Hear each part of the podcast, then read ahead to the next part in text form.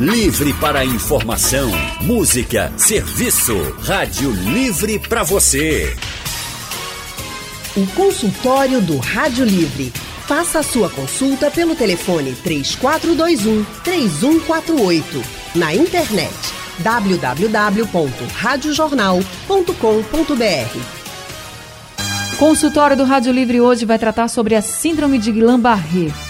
Essa síndrome é uma doença autoimune grave em que o sistema imunológico ataca as células nervosas, causando a inflamação dos nervos. E, em alguns casos, já é associada também a uma consequência da Covid-19. Para a gente entender mais, nós convidamos a médica neurologista doutora Aline Maciel. Doutora Aline é mestre em neurologia pelo programa de neuropsiquiatria e ciências do comportamento do Centro de Ciências da Saúde da Universidade Federal de Pernambuco. Doutora Aline trabalha no Hospital da Restauração e também no Real Hospital Português. Doutora Aline, muito boa tarde, seja bem-vinda ao consultório do Rádio Livre.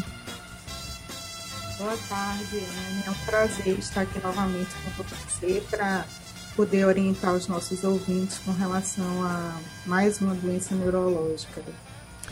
É, doutora Aline, a gente também fica muito feliz em tê-la aqui com a gente nessa tarde de hoje. Nosso outro convidado é o doutor Matheus Rios. Doutor Matheus é médico imunologista, especialista em medicina interna e imunologia clínica e mestre pela Universidade Federal de Pernambuco. Doutor Matheus, muito boa tarde. Seja bem-vindo também ao consultório do Rádio Livre. Boa tarde, boa tarde, Anne, boa tarde, Aline. Agradeço o convite pela para participar dessa discussão. Estamos muito felizes também em tê-lo aqui com a gente. E, gente, esse consultório de hoje foi um pedido do nosso ouvinte, o professor Rinaldo Ferreira Cavalcante da Cunha. Ele é morador de Paulista e, na mensagem, o professor Rinaldo disse assim: eu moro em Paulista e gostaria que, se possível, o consultório da tarde debatesse sobre uma doença que já não é tão rara, a síndrome de Guillain-Barré. Sou professor e perdi um colega que, após contrair a dengue, desenvolveu essa doença e o tratamento é muito caro. Na mensagem, ele ainda diz que o amigo foi atendido no Hospital da Restauração, depois o amigo pegou Covid e acabou falecendo. Doutor Matheus, por que a Guillain-Barré ela se desenvolve? É um, alguma coisa relacionada à imunidade da pessoa ou tem outros gatilhos ou pode ter outros gatilhos? Anne, ela é, é uma apresentação autoimune, né? Existem alguns fatores que podem estar associados.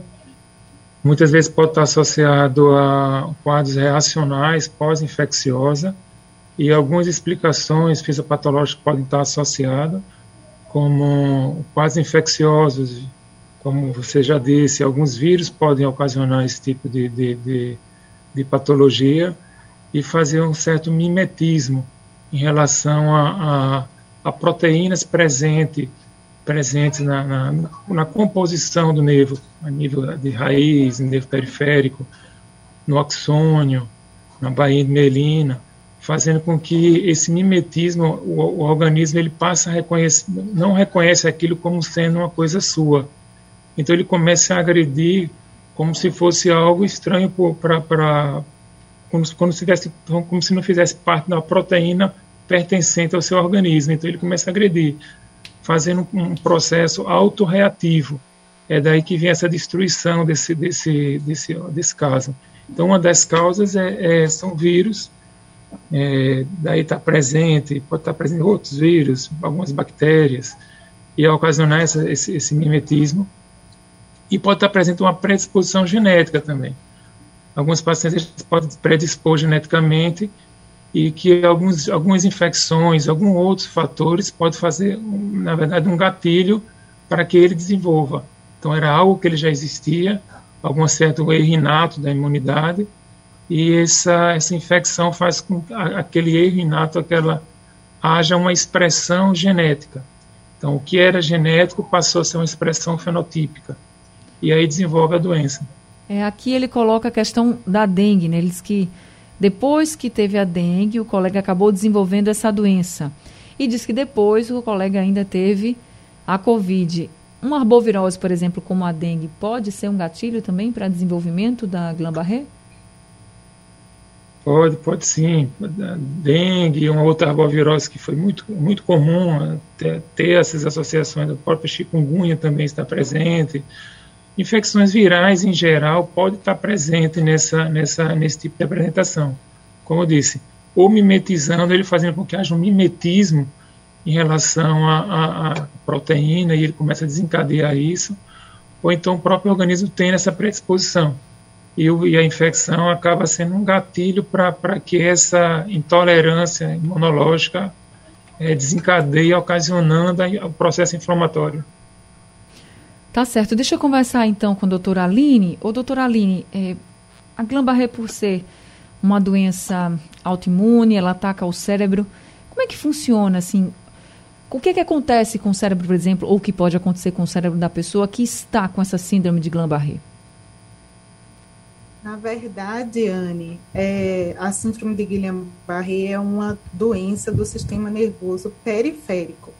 A gente pode dividir o sistema nervoso como central e periférico. O sistema nervoso central, ele é composto pelo cérebro, cerebelo e uma estrutura chamada de tronco encefálico na parte mais de trás da cabeça, que é responsável pelas funções é, autonômicas do corpo, as principais funções, e também pela medula espinhal, que é o cordão nervoso que é abrigado dentro da coluna vertebral que a gente tem nas costas. Dessa medula espinhal saem raízes nervosas, é, entram e saem raízes nervosas que compõem os nervos periféricos. E é nessa região que tem o acometimento na síndrome de Guillain-Barré. Tá? A gente pode pensar é, o sistema nervoso como essa divisão, e nessa parte mais periférica é onde o nervo é acometido, ele é atacado desse, dessa maneira autoimune, como o doutor Matheus já explicou bem tá? Na verdade, não é o cérebro que é acometido, mas sim essa parte mais periférica. Contudo, a gente tem algumas variantes né, dessa doença que pode acometer o sistema nervoso central é, em forma de encefalite, mas que é ainda mais incomum do que a síndrome de Guillain-Barré. É, com relação a essa parte de ela ser rara e incomum, a gente pode relativizar isso. Em número populacional, de fato ela é rara, porque a incidência vai de 0,8% a 2% a cada 100 mil habitantes por ano. Mas a sua chance de ter, eventualmente, a síndrome de Guillain-Barré ao longo de, da sua vida, uma pessoa normal, é de 1 para mil. Então, acaba não sendo tão raro assim.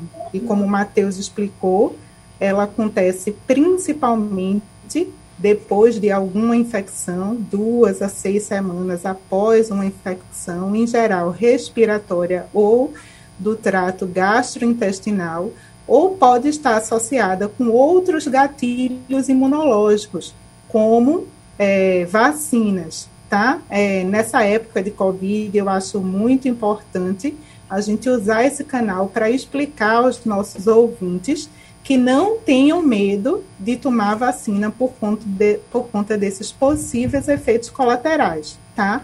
Porque se você deixar de tomar a vacina com medo, por exemplo, de ter um Guillain-Barré, é, eventualmente durante a sua vida você vai ter outro gatilho, porque da mesma forma que a vacina poderia acometer o seu sistema com isso, vai acontecer com outras coisas, como uma simples virose. Então, isso não justifica você deixar de se vacinar por isso, porque você está se prejudicando mais do que se protegendo. Tá? Inclusive. Então, é isso que acontece. Tá? É, no sistema nervoso periférico, o, é o sistema nervoso periférico que é acometido é, auto imunologicamente na síndrome de Guillain-Barré. A senhora falou essa questão da vacina e a relação, né? Covid, vacinação contra a Covid e a síndrome de Guillain-Barré. Existe uma pesquisa da Universidade de Oxford, na Inglaterra, que descobriu o seguinte, que o risco de uma pessoa desenvolver a síndrome de Guillain-Barré com Covid é até quatro vezes maior do que uma pessoa que se vacinou contra a Covid. Então é para a gente entender aí a dimensão de que a Covid é muito mais perigosa, oferece muito mais risco para você, por exemplo, desenvolver uma síndrome de Guillain-Barré do que a vacina. E isso aí é um estudo internacional que eles fizeram com milhões de pessoas e que já tem isso comprovado. É a ciência dizendo para a gente que, de fato, a vacinação ela é muito importante, é uma estratégia coletiva. Agora, é, quais são os principais Exatamente. sintomas, assim, doutora, que a gente pudesse relacionar? Porque a gente ouve muito falar assim, ah, do formigamento, principalmente, quando se tem a síndrome de Guillain-Barré. Que outros sintomas a senhora poderia citar para a gente? Então, Anne, é, os nervos periféricos, eles têm funções sensitivas que é, carregam a sensibilidade do corpo, né? Que aí entra essa questão do formigamento, da parestesia, da dormência, e eles também é, são nervos efetores, tá? Eles são responsáveis pela motricidade do corpo. E não esquecer ainda da parte dos nervos autonômicos, que são aqueles nervos do sistema nervoso autônomo que também podem e são acometidos pelo Guillain-Barré, que são responsáveis pelas funções autonômicas do corpo, como pressão, é, frequência respiratória, frequência cardíaca, pressão arterial, tá? Eu quis dizer. E como é o quadro clínico, geralmente na síndrome de Guillain-Barré? começa de fato com um sintoma, é, na maioria dos casos, com um sintoma sensitivo, essa dormência, esse formigamento que acomete de maneira simétrica os dois lados do corpo e na parte inferior dos membros, tá? Nos pés e tem uma evolução ascendente, sobe, os sintomas costumam subir, tá? Da região dos pés para os membros superiores. Então, tipicamente é aquele paciente que procura a gente com a queixa de formigamento, dormência ou dor nas, nos pés, que ascendeu para as pernas, basicamente até metade da perna, ou o terço inferior da perna, e depois começou a ter esses mesmos sintomas nas mãos até o cotovelo. E logo em seguida começa o quadro motor, que é de fraqueza nas pernas e nos braços, de maneira simétrica. Tá? Algumas vezes esses pacientes também vão ter queixa esfincteriana, é, refletindo o acometimento do sistema nervoso autônomo. E o que é isso? É aquele paciente que tenta fazer xixi, mas não consegue, tem a sensação de que a bexiga está cheia, mas mesmo assim não, não consegue ter o controle esfincteriano. E tem a queixa da constipação intestinal também. Mas o quadro mais clássico, como você falou, é esse da queixa sensitiva e posteriormente o acometimento motor, que é a fraqueza das pernas e dos braços. Quando a gente examina esse paciente, a gente encontra um sinal, tá, é, no exame físico que é um dos pontos cardinais para a gente poder dar o diagnóstico da síndrome, que é o fato do paciente não apresentar reflexos tendinosos profundos, uma parte do exame físico, tá? Então, se você procura um neurologista e tem esses sintomas, mas os seus reflexos estão preservados, é improvável que a causa dos seus sintomas seja uma síndrome de Guillain-Barré, tá? Porque para a gente fechar é, é, ter um diagnóstico presuntivo mais certo da Guillain-Barré, a gente precisa que o paciente tenha ausência de reflexos tendinosos. Tá certo. A gente já está recebendo aqui algumas perguntas pelo painel interativo, pelo WhatsApp. O consultório do Rádio Livre está falando sobre a síndrome de Guillain-Barré e nós estamos conversando com a médica neurologista, doutora Aline Maciel, e também com o médico imunologista, doutor Matheus Rios. Já temos participação dos nossos ouvintes. Andrade de Rio Doce, Olinda, está com a gente ao telefone. Andrade, boa tarde para você. Seja bem-vindo ao consultório. Boa tarde, querida Anne Barreto.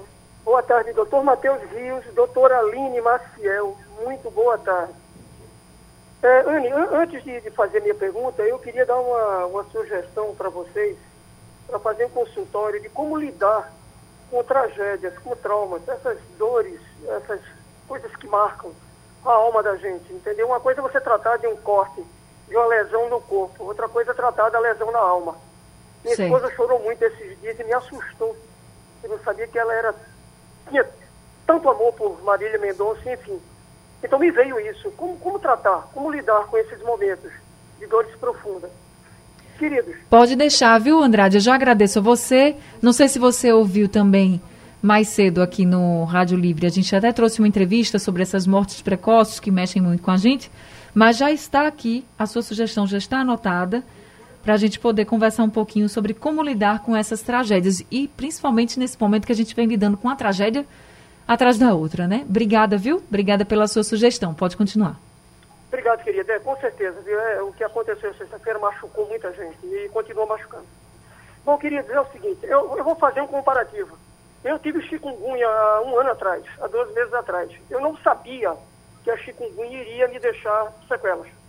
Hoje eu sei que daqui a alguns anos, 10, 15, 20 anos, talvez eu tivesse problemas de, de juntas, enfim. Enfim, eu lido com dores diariamente. É o presente que a chikungunya deixou para mim. E aí ficou essa dúvida em relação à síndrome de Guillain-Barré. Todos nós podemos desenvolver, é, é, todos nós temos esse gatilho, essa coisa escondida dentro da gente, entendeu? Quais são as pessoas que podem desenvolver?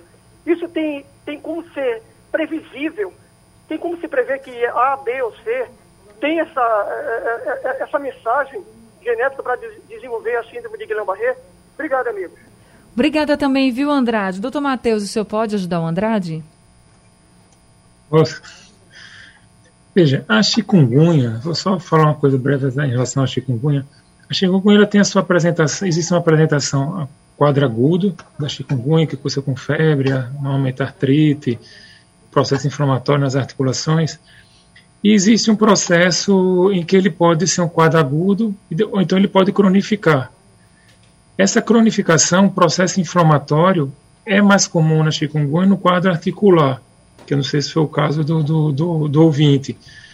E o mesmo processo inflamatório desencadeado para as articulações, para as, para as células das, das articulações, é, para sinóvia, ocasionando a sinovite, ele pode ocasionar uma desregulação imunológica para o para, para, as, células, para a baía mielina associada ao sistema nervoso periférico. É, então, assim, muitos, alguns pacientes que têm, que desenvolvem, que têm Guillain-Barré, pode desenvolver o, que tem a chikungunya, pode desenvolver o Guillain-Barré. Então, essa, essa predisposição, esse quadro inflamatório crônico, da mesma forma que age a nível articular, ele pode agir em outros, em outros, em outros locais. Isso pode estar associado a uma, a uma predisposição genética, uma predisposição imunológica. Isso, é, isso realmente acontece. A própria infecção faz com que haja um desequilíbrio imunológico, ocasionando a cronificação. Porque nem todos os pacientes que têm chikungunya, eles cronificam. Eles, às vezes eles fazem um quadro de 15 dias e eles regridem. Então, existe uma predisposição é, genética, imunológica, que pode predispor a essa cronificação, e isso pode acontecer. E aí, em alguns pacientes que, que, que não tivesse um tratamento específico para ocasionar esse, essa, esse diminuir, reduzir esse processo inflamatório, alguns deles acabam ocasionando um quadro crônico. Por exemplo, alguns pacientes desenvolvem uma artrite, uma artrite crônica que pode fazer com que haja alterações, erosões, sinovite, e fazer uma, um, algumas alterações na, na crônicas nas, nas, articulações, da mesma forma que pode acontecer a nível do sistema nervoso, a nível, a nível do sistema nervoso. Se você não tratar, você também pode ocasionar um quadro de, de, de cronificação. O doutor, o senhor então, falou, são... o senhor falou sobre a bainha de mielina, e aí para quem não conseguiu entender, é uma capa de tecido, não é isso? Adiposo que Exato, protege é. as na nossas verdade, células, é, não é isso? Faz parte do nosso tecido nervoso, onde na verdade é uma membrana em que envolve o tecido nervoso, envolve o nervo, e aí quando você tem uma lesão nessa membrana, é o que você pode ocasionar alguma alteração na transmissão. É como se fosse um fio escapado. Sim. Então, então, se você tem essa lesão na, nessa bainha, você vai alterar.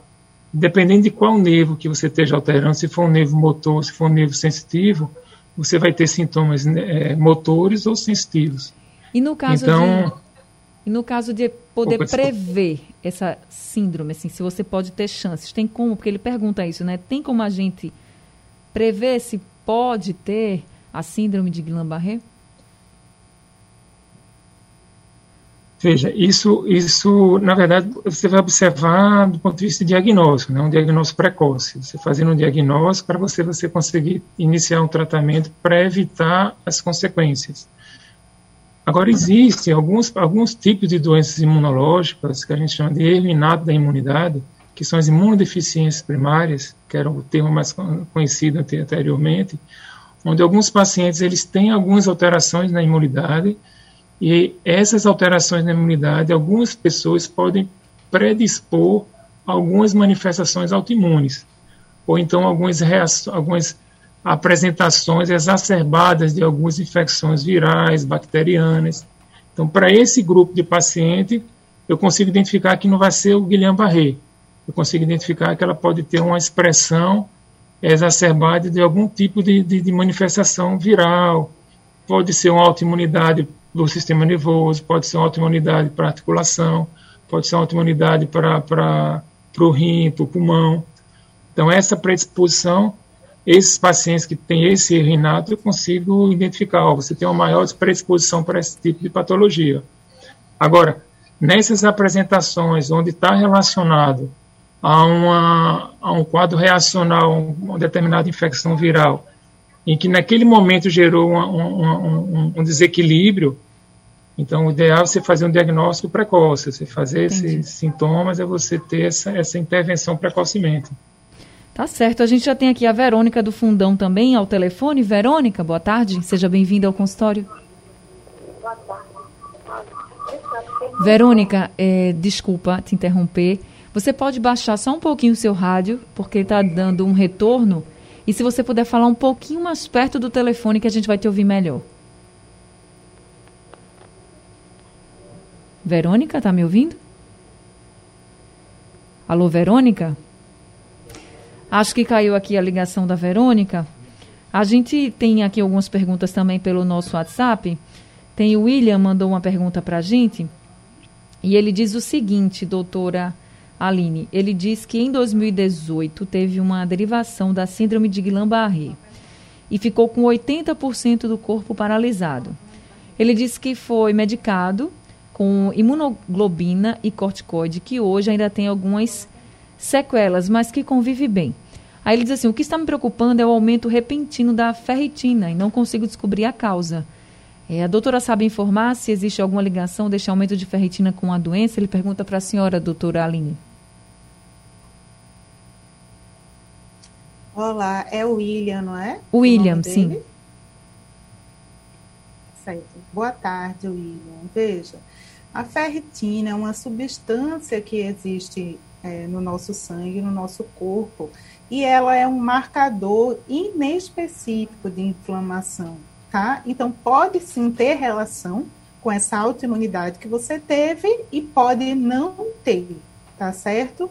É, infelizmente, só com esses, é, esse seu relato e a medida isolada da ferritina, eu não posso dizer com certeza que tem relação, mas pode ter sim. O ideal é que você tivesse continuado tá, o acompanhamento neurológico, porque a gente segue esses pacientes que tiveram Guillain-Barré, né? Todos têm a indicação e a recomendação de serem acompanhados no consultório de modo ambulatorial para a gente ver como é que está a evolução. Certo? Tá Alguns, certo. de, na verdade, a maioria deles, cerca de 80%, ficam com algumas sequelas, e as mais comuns são fadiga, dor muscular e, de fato, uma diminuição da força muscular, tá? Que é o que ele refere como fraqueza nos músculos. Mas a ferritina, respondendo objetivamente à pergunta dele, a ferritina pode sim ter relação com isso. Quem sabe até uma predisposição genética que ele tenha para doenças autoimunes, que não é uma coisa que a gente vai sair pesquisando habitualmente para todo mundo. porque o custo para o governo ou até mesmo particular para quem quisesse seria muito alto. E é uma coisa que a gente não faz de rotina. O que a gente é uma coisa que a gente geralmente faz a nível de estudos clínicos, estudos científicos mesmo, para a gente ver a relação tá, desses anticorpos é, versus é, sua expressão clínica na prática tá? Mas do ponto de vista de saúde, a gente não faz isso. Tá, tá certo. certo? Então, Marcos Tavares do Torrões, é dos Torrões, também está aqui com a gente. Marcos, boa tarde. Oi, qual é o médico? Né? Boa tarde. Qual é o médico que eu posso procurar? Você, em que sentido, Marcos? Qual é o médico que eu posso procurar para ver No caso de uma suspeita de Guillain-Barré, é isso? É, porque o meu pé fica com aquela. Vamos tentar. Aquela friezazinha que tem, como é que se chama? Quando fica formigando, é isso? É, formigando. Certo. Seria um neuro, doutora Aline? Sim, Anne. Na suspeita de síndrome de Guillain-Barré, o paciente deve ser prontamente encaminhado para avaliação do especialista, tá? é, com relação à pergunta do ouvinte, é, formigamento e queixas de sensibilidade são muito comuns, tá? Mas não necessariamente estão relacionados com o diagnóstico de síndrome de Guillain-Barré. Como toda e qualquer outra doença, a gente precisa avaliar o conjunto dos sintomas do paciente, avaliar a instalação da doença, uma consulta médica de fato, para a gente poder associar com certos diagnósticos, tá bem? Mas não é toda fraqueza, não é toda dormência ou formigamento no corpo que estão relacionados com o Guillain-Barré, ok? Aqui o, tá certo, o, no painel interativo Edgar está perguntando para o doutor Matheus o seguinte, ele pergunta se o tratamento da síndrome de Guillain-Barré pode ser feito com remédios à base do canabidiol. Eles que têm um sobrinho que desde criança sofre com essa síndrome e que todos os médicos que o acompanham nunca tiveram interesse em testar um tratamento à base de remédios com canabidiol. Tem evidências científicas, doutor Matheus, sobre esse tratamento com remédios à base de canabidiol? Na verdade, é, como existe uma, uma, uma, uma reação inflamatória direcionada para uma célula, então você vai tentar diminuir aquele processo inflamatório. Então, na fase, no Guillain-Barré, quando é um quadro agudo, então você tende a fazer uma, um quadro é, algumas medicações que vai tentar inibir isso. Então, são medicações que já foi citado aqui no, na, na, discussão. Uhum. A imunoglobulina, que na verdade é um pool de anticorpos, onde ele vai tentar diminuir naquele momento aquele processo inflamatório, assim como também o corticoide. O canabidiol, acredito que ele dá questionamento que alguns pacientes eles acabam desenvolvendo dor crônica, porque às vezes você tem a lesão, lesão no nervo e aquilo ali pode cronificar e alguns pacientes desenvolvem dor crônica. Então, acredito que o que ele deve estar referindo é a questão nos pacientes que fazem uso de dor crônica, o uso do canabidiol, é, o uso do canabidiol, existem outras, existem algumas medicações que são utilizadas, é, alguns anticonvulsivantes, algumas drogas para neuropatias, alguns antidepressivos, e em algumas situações o canabidiol tem é, sido utilizado para esses quadros de dor crônica. Então, não necessariamente é para o quadro agudo do Guillain-Barré, que ele, talvez ter, a referência seja essa questão de dor crônica no paciente que teve alguma sequela do, do, do, do Guillain-Barré. Agora, tem como a gente evitar? Por exemplo, a gente falou que pessoas que têm dengue, chikungunya, outras arboviroses também, e até mesmo a Covid, podem sim ter a síndrome de Guillain-Barré. Isso pode ser um gatilho. A gente tem como evitar a síndrome? Não, assim, na verdade, você, o ideal é, é, é ter, ter esse diagnóstico é, o mais rápido possível, para você tentar frear, vamos assim dizer, diminuir a evolução da doença. porque é uma coisa é uma coisa do, da pessoa, assim, na verdade, é lógico que tem uma colaboração do vírus, mas é, como assim dizer, alguns pacientes que têm alguma falha na resposta imunológica para aquele vírus. Então, é uma coisa da pessoa, a pessoa, muitas vezes ele não sabe, que é uma a pessoa vive, vive normal e determinado vírus, ele tem uma falha naquele tipo de resposta, tem uma falha para aquele vírus. Então, naquele momento, ele vai identificar que, que, que aquilo dali começou a ter aquela apresentação. Então, assim, para você diminuir o dano, o ideal é o diagnóstico precoce. Então, você ter essa, essa, essa identificar. Agora, alguns pacientes, mas aí são, são grupos específicos, que a gente até acompanha nas, nas todas clínicas, são pacientes que têm uma imunodeficiência primária, pacientes que têm um erro inato da imunidade, então, a gente tem uma, assim, passa a ter uma, uma, uma melhor observação quanto à presença de algumas doenças, algumas apresentações autoimunes. Entendi. Mas são, são grupos específicos. Então, gente, a melhor prevenção, então, nesse caso, já que não há como prevenir a Guillain-Barré, é tentar prevenir as outras infecções. Arboviroses, por exemplo, a gente tem como se cuidar o máximo possível. Covid, se vacinar é muito importante também, dentre tantas outras doenças. Infelizmente, o tempo do nosso consultório acabou. Eu queria agradecer muito ao doutor Matheus Rios por esse consultório de hoje, por tantos esclarecimentos. Muito obrigada, viu, doutor Matheus? Oh, eu agradeço, Anne. Obrigado, Anne Barreto. Obrigado, Aline, pela, pela essa conversa. E estou sempre à disposição quando for chamado. Seja Obrigado. sempre muito bem-vindo com a gente aqui no consultório. Doutora Aline também, seja sempre muito bem-vinda. Muito obrigada pelos esclarecimentos e pelas orientações também. Muito obrigada, Anne, mais uma vez. Foi um prazer. Obrigado também, doutor Matheus. E espero que os nossos ouvintes continuem atentos, tá certo? E sigam as nossas recomendações. É isso muito mesmo. obrigada por esse espaço é, muito tão importante, que ajuda a gente da saúde a reforçar é, as condutas para a população, de uma maneira geral. É isso, doutora Aline. Muito obrigada também. Seja sempre muito bem-vinda. Rádio Livre de hoje fica por aqui. A gente volta amanhã às duas horas da tarde. A produção é de Gabriela Bento, trabalhos técnicos de Edilson Lima, Big Alves e Sandro Garrido. No apoio Valmelo, no site da Rádio Jornal Isis Lima, na coordenação da Rádio Jornal Vitor Tavares e a direção de jornalismo de Mônica Carvalho. Sugestão ou comentário sobre o programa que você acaba de ouvir, envie para o nosso WhatsApp 99147 8520.